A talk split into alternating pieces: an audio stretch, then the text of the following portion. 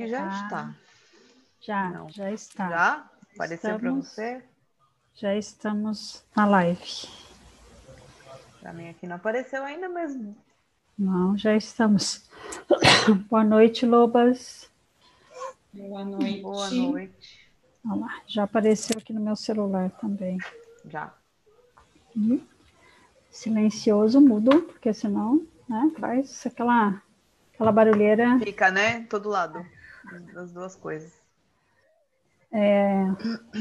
Caso você esteja chegando aqui hoje, nós somos do projeto Aquela dos Bosques, de leitura e imersão no livro Mulheres que Correm com os Lobos. Eu sou a Simone, sou psicóloga.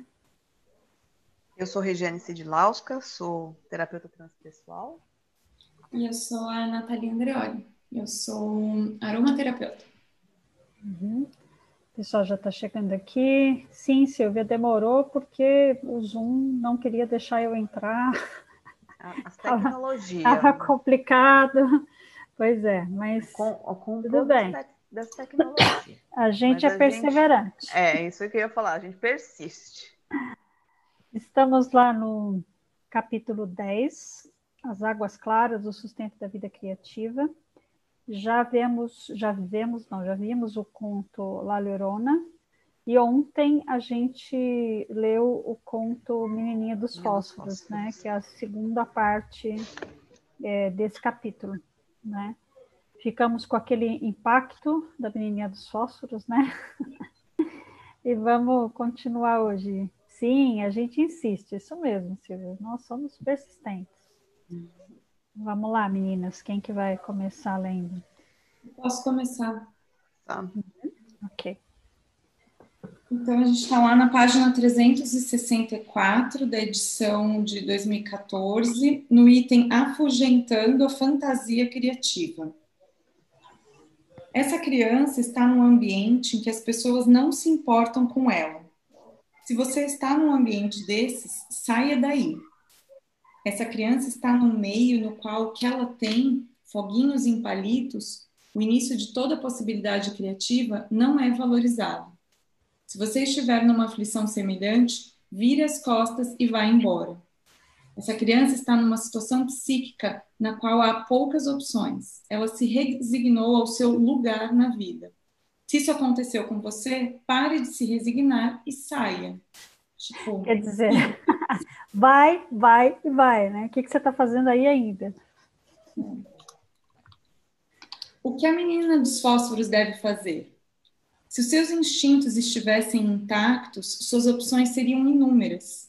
Caminhe até uma outra cidade, esconda-se numa carroça, abrigue-se num depósito de carvão. A mulher selvagem saberia o que fazer em seguida, mas a menina dos fósforos não conhece mais a mulher selvagem. A pequena criança selvagem está morrendo de frio. Tudo que resta dela é uma pessoa que se movimenta como se em transe. Aqui a gente vê uma similaridade entre ela e a menina dos sapatinhos vermelhos, né? Que perdeu os instintos, que não tem mais como perceber as coisas é, com precisão.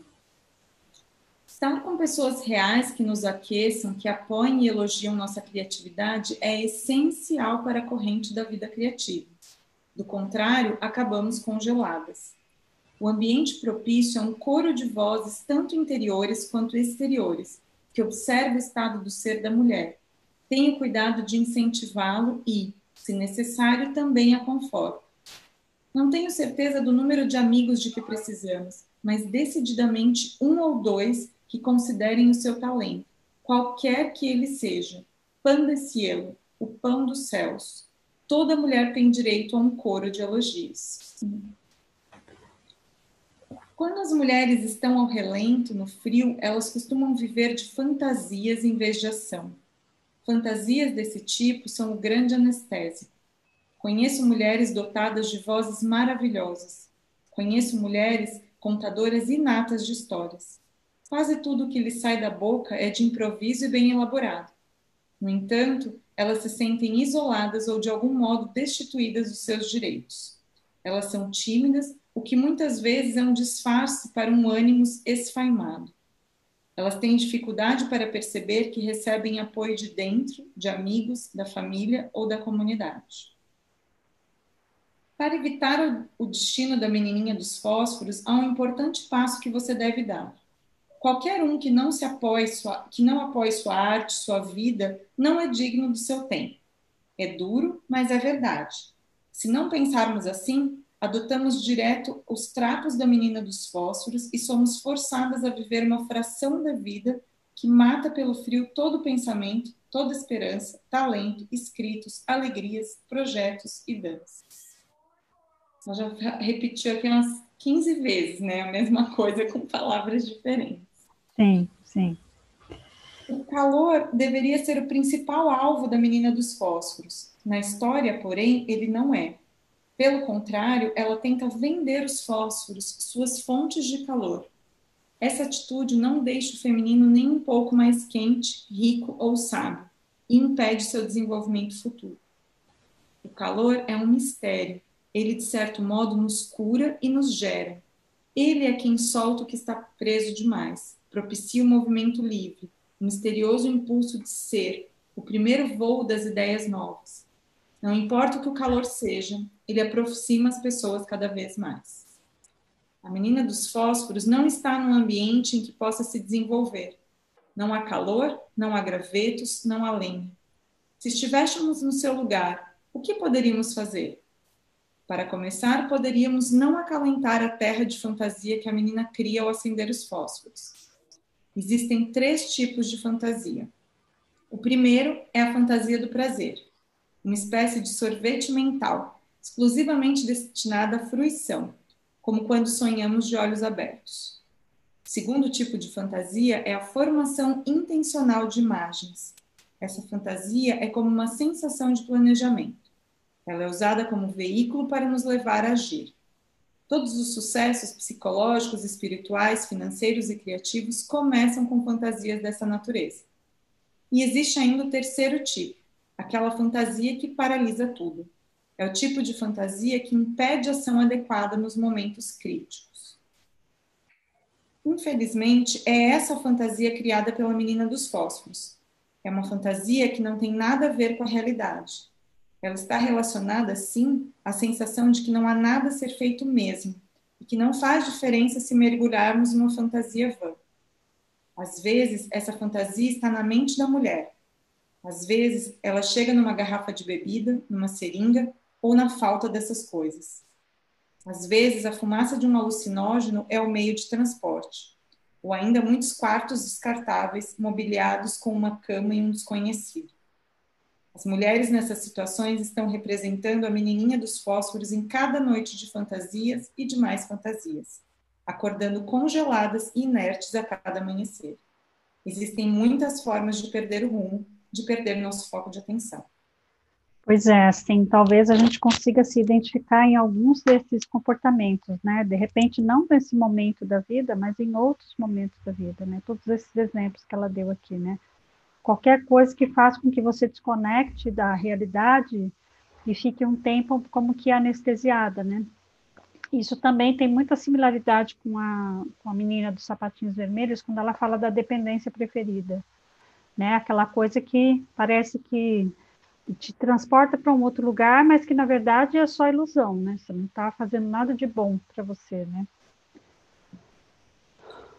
E o que poderá reverter essa situação e restaurar a autoestima e o amor próprio?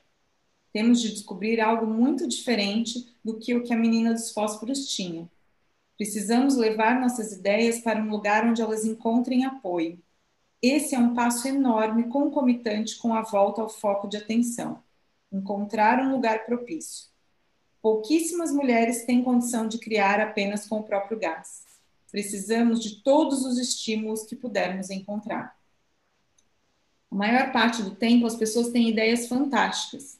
Vou pintar aquela parede de uma cor que eu aprecio. Vou bolar um projeto com o qual toda a cidade se envolve. Vou fazer uns azulejos para meu banheiro. Se eu realmente gostar deles, vou vender alguns. Vou voltar a estudar, vou vender a casa para viajar, vou ter um filho, deixar isso, começar aquilo, seguir o meu caminho, me organizar, ajudar a corrigir essa ou aquela injustiça, proteger os desassistidos.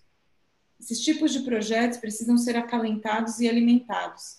Eles precisam de apoio vital, de pessoas carinhosas. A menina dos fósforos está aos frangalhos. Como diz a velha canção folclórica, esteve por baixo tanto tempo que até lhe parece que está por cima. Nada pode vicejar nesse nível.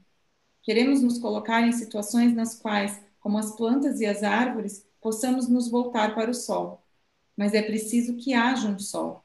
Para conseguir isso, temos de nos mexer, não simplesmente ficar ali sentadas. Temos de fazer alguma coisa para tornar diferente nossa situação. Se não nos mexermos, estaremos de volta às ruas vendendo fósforos. É isso que ela está dizendo aqui, né? Assim, não adianta ela ter os fósforos na mão, tentar vender e não conseguir vender, e daí ela ficar com frio e ela começar, ela pensar em acender uma fogueira, quer dizer, o pensamento até foi bom, né?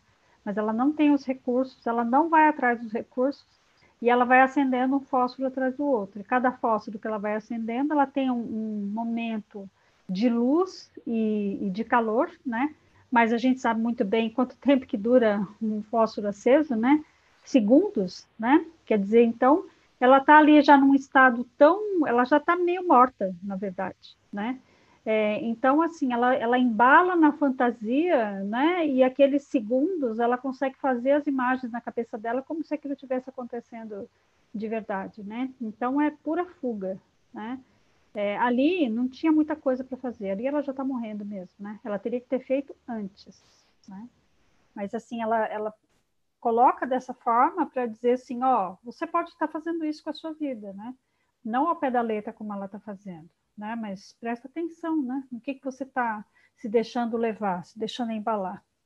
E daí, agora no próximo parágrafo, ela vai falar, né? Uma coisa que ajuda também Amigos que a amem e que tenham carinho pela sua vida criativa são os melhores sóis do mundo. Quando uma mulher como a menininha dos fósforos não tem nenhum amigo, ela também se sente congelada de angústia, bem como às vezes de raiva. Mesmo que se tenha amigos, eles podem não ser sóis. Eles podem confortá-la em vez de mantê-la informada das suas circunstâncias cada vez mais gélidas. Eles a consolam, mas isso é muito diferente do cuidado e carinho cuidado e o carinho levam a mulher de um lugar para o outro. Eles são como cereais matinais psíquicos. A diferença entre o consolo e o cuidado e carinho é a seguinte: se você tem uma planta que está doente porque você a mantém em um armário escuro e você lhe diz palavras tranquilizadoras, isso é consolo. Se você tira a planta do armário e a põe ao sol, lhe dá algo para beber e depois conversa com ela, isso é cuidado e carinho. Seria como você ter aquela amiga que você está falando assim, nossa amiga, hoje eu não tô legal, tô precisando bater papo, não sei o quê, né? Ela fala assim, ah, amiga, deixa para lá, vamos beber, né? Vamos sair para curtir, vamos nos divertir, né? Que isso é o mais importante, entendeu? E você fala, não adiantou nada, né? Você continua no mesmo buraco, talvez um buraco maior ainda. Né? Uma mulher enregelada, sem cuidado, sem carinho, tem a propensão a se voltar para incessantes fantasias hipotéticas. No entanto, mesmo que ela esteja nessa condição de enregelamento, especialmente se ela estiver numa situação dessas, ela deve recusar a fantasia consoladora. É que esse tipo de fantasia nos deixará morta sem a menor dúvida. Você sabe como essas fantasias letais se apresentam. Um dia, quem sabe, se ao menos eu tivesse, ele vai mudar. Ele vai mudar, é ótimo. É. Se é só aprender a, é, a me controlar, quando a eu me controlar, né? É, eu acho que se eu, se eu, só aprender a me controlar, controlar quando eu realmente estiver pronta, quando eu tiver XYZ suficiente, quando as crianças crescerem, quando eu me sentir mais segura, quando eu encontrar outra pessoa e logo que eu e assim por diante. A menininha dos fósforos tem uma avó interna que, em vez de gritar com ela, acorde, levanta-se, levante-se, não importa que custo, descubra um lugar quente, prefere levá-la para uma vida de fantasia, levá-la para o céu. Mas o céu não vai ajudar a mulher selvagem, a criança selvagem acuada ou a menininha dos fósforos nessa situação. Essas fantasias consoladoras não devem ser detonadas. Elas são distrações sedutoras e letais que nos afastam do trabalho verdadeiro. Vemos a menina dos fósforos fazer uma espécie de permuta, um tipo de comércio maléfico. Quando ela vende os fósforos, os únicos objetos que possui que poderiam aquecê-la. Quando as mulheres estão desconectadas do amor benéfico da mãe selvagem, elas estão vivendo com o equivalente a uma dieta de subsistência no mundo exterior. O ego mal consegue se manter vivo, recebendo o mínimo de alimento de fora e voltando a cada noite do ponto de onde começou, sem parar. Ali, a menina adormece exausta. Regi, quer ler um pouquinho?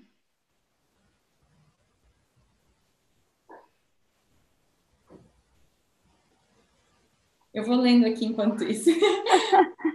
Ela não pode despertar para uma vida com um futuro, porque sua desgraça é como um gancho no qual ela se pendura todos os dias. Nas iniciações, passar algum tempo sob condições difíceis faz parte de uma separação forçada da acomodação e do conforto.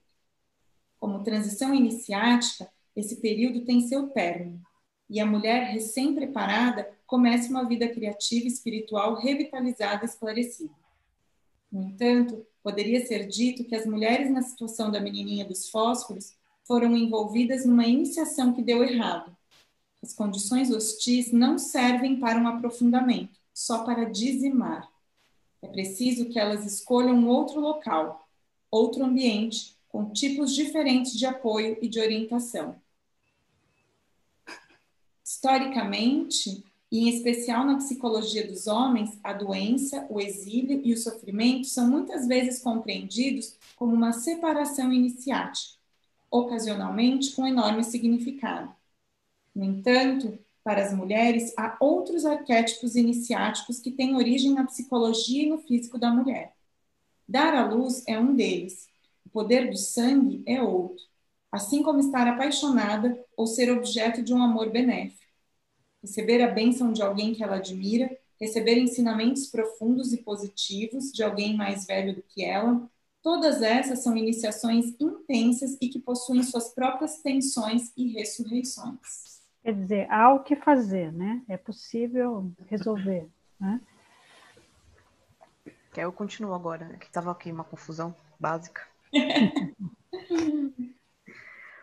Seria possível dizer que a menina dos fósforos chegou muito perto e, no entanto, ficou longe demais do estágio transicional de movimento e de ação, que teria completado sua iniciação.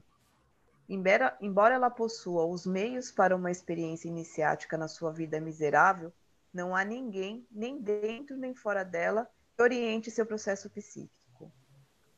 Em termos psíquicos, no sentido mais negativo possível, o inverno traz um beijo da morte, ou seja, uma frieza, a tudo que toca. A frieza representa o fim de um relacionamento. Se você quiser matar alguma coisa, basta agir com frieza. Assim que vemos congelados nossos sentimentos, nossos pensamentos ou nossa atividade, o relacionamento não é mais possível. Quando os seres humanos querem abandonar alguma coisa dentro de si mesmos ou, pre ou pretendem dar um gelo em alguém, eles o, os, eles o ignoram, deixam de convidá-los, isolam-nos, fazem o maior esforço para não ter nem mesmo de ouvir sua voz ou pôr os olhos sobre eles. É essa a situação na psique da menininha dos fósforos. A menina dos fósforos perambula pelas ruas e implora a desconhecidos que comprem fósforos dela. Essa cena mostra um dos aspectos mais desconcertantes quanto ao instinto ferido das mulheres, a entrega da luz por um preço baixo. Pequenas, as pequenas luzes nos palitos são semelhantes às luzes maiores, as caveiras nas pontas das varas, na história de Vasalisa. Elas representam a sabedoria, mas, o que é mais importante, elas acionam a conscientização, substituindo o escuro pela luz, reacendendo o que acabou se apagando. O fogo é o principal símbolo da reviv revivificação vivificação na psique. Uhum. E ela não consegue usar dessa forma, né? Ela não consegue não. usar essa sabedoria, né? Temos aqui a menina dos fósforos em extrema necessidade, mendigando, oferecendo na realidade algo de valor muito maior, uma luz, do que o valor recebido em troca, um pene. Quer esse grande valor dado em troca de um valor menor esteja dentro da nossa psique, quer ele, quer ele seja vivenciado por nós no mundo objetivo, o resultado é o mesmo: maior perda de energia. Nessas circunstâncias, a mulher não consegue suprir suas próprias necessidades. Algo que quer viver implora pela vida, mas não obtém respostas. Temos aqui alguém que, como Sofia, o espírito grego da sabedoria, tira a luz das profundezas, mas a revende em espasmos de fantasia inútil. Maus amantes, pa patrões execráveis, situações de exploração, complexos ardilosos de todos os tipos atraem a mulher para essas escolhas. Quando a menina dos fósforos resolve acender os fósforos, ela está usando seus recursos para fantasiar em vez de usá-los para agir. Ela queima sua energia de um modo quase que instantâneo. Isso aparece com evidência na vida da mulher. Ela está determinada a entrar para a faculdade, mas demora três anos para decidir qual prefere. Ela vai fazer aquela série de quadros, mas, como não tem nenhum lugar em que possa exibir o conjunto, não dá prioridade à pintura. Como não tem lugar em que possa, é? Como não tem um lugar que possa exibir o conjunto, uhum. não dá prioridade à pintura. Ela quer fazer isso ou aquilo, mas não reserva tempo para aprender, para desenvolver bem sua sensibilidade ou sua técnica. Ela tem dez cadernos cheios de sonhos mas fica enredada no seu fascínio pela interpretação e não consegue pôr em ação seu significado. Ela sabe que deve sair, começar, parar, avançar, mas não faz nada disso. Assim compreendemos seus motivos.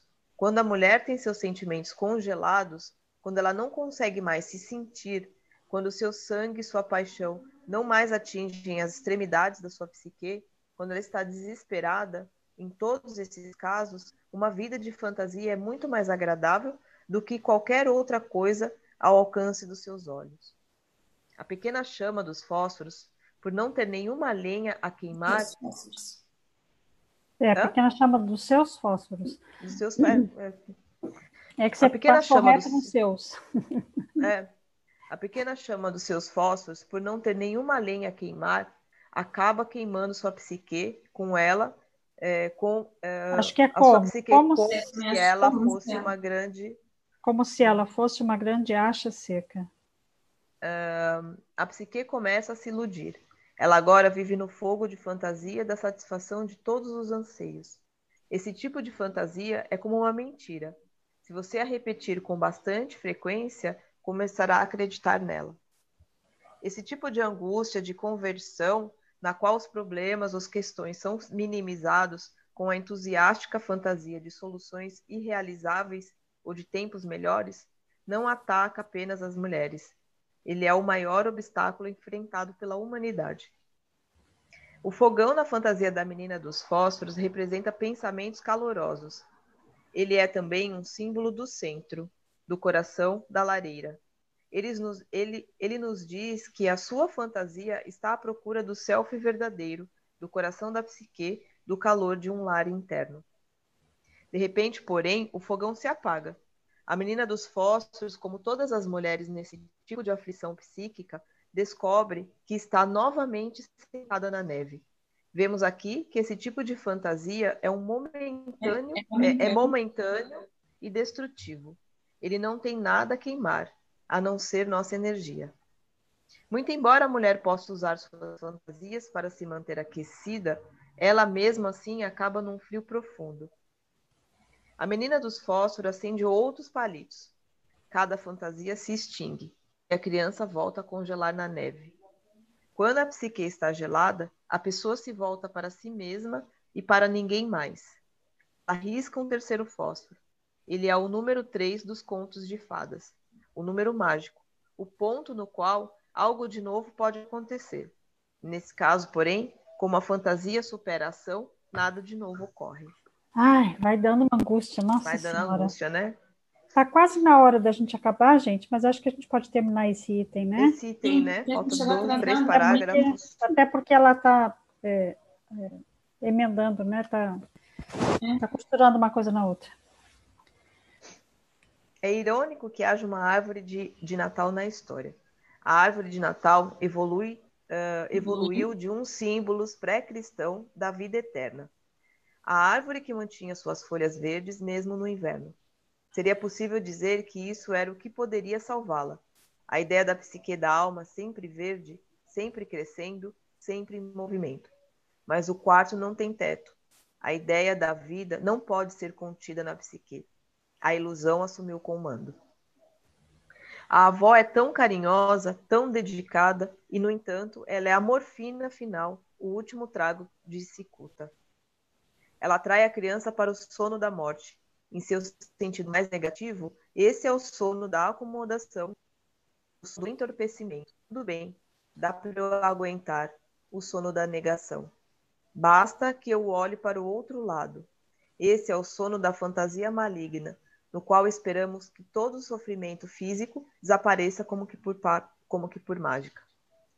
Trata-se de um fato psíquico que, quando a libido ou a energia definha ao ponto de não mais se ver a respiração no espelho, a natureza da vida, a morte e vida aparece, representada aqui pela avó. É a sua tarefa, é, é sua a tarefa de chegar no momento da morte de alguma coisa, de incubar a alma que deixou a sua casca para trás e de cuidar dessa alma até que ela possa renascer. Essa é a bênção da psique de todo mundo. Mesmo diante de um final doloroso, quando, é, quanto o da menina dos fósforos, há um raio de luz. Quando se reúnem tempo, insatisfação e pressão suficientes, a mulher selvagem da psique lançará vida nova na mente da mulher, dando-lhe a oportunidade de agir em seu próprio interesse mais uma vez. Como podemos ver pelo sofrimento envolvido, é muito melhor curar a nossa dependência da fantasia do que aguardar, com desejo e esperança, que sejamos ressuscitadas dos mortos. Pois é. Eu acho que a gente tem que tomar cuidado nesses tempos de, de quarentena, de isolamento que a gente está vivendo, para não entrar nessas fantasias, né? É. Não se deixar embarcar na, nessas fantasias. E aqui nesse finzinho, na verdade, ela está fazendo a introdução para o último conto, que é dos Três Cabelos de Ouro, que é mais leve, mais suave, podem ficar tranquilos.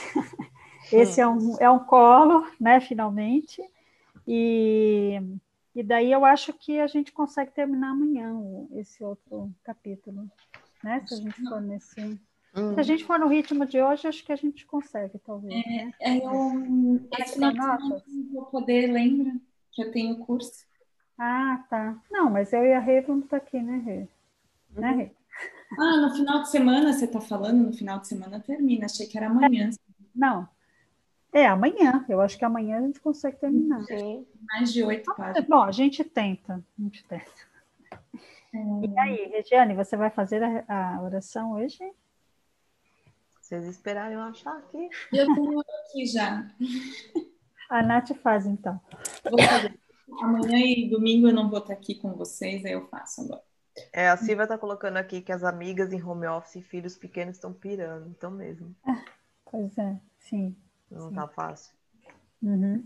Então vamos lá. É o trechinho final, então, da oração do Ponopono, a nossa contribuição para a cura. Amada Mãe Terra, que é quem eu sou. Se eu, a minha família, os meus parentes e antepassados te maltratamos com pensamentos, palavras, fatos e ações, desde o início de nossa criação até o presente, eu peço teu perdão. Deixa que isso se limpe e purifique Libere e corte todas as memórias, bloqueios, energias e vibrações negativas. Transmute essas energias indesejáveis em pura luz e assim é. Para concluir, digo que essa oração é minha porta, minha contribuição à tua saúde emocional, que é a mesma que a minha. Então, esteja bem, na medida em que você vai se curando, eu te digo que eu sinto muito pelas memórias de dor que compartilho com você te peço perdão por unir meu caminho ao seu para a cura. Te agradeço por estar aqui para mim e te amo por ser quem você é. Assim seja. Sim, é. Hum. Obrigada, Lobas. Beijo. Volto aqui com vocês. Beijinho. Até amanhã. Até amanhã.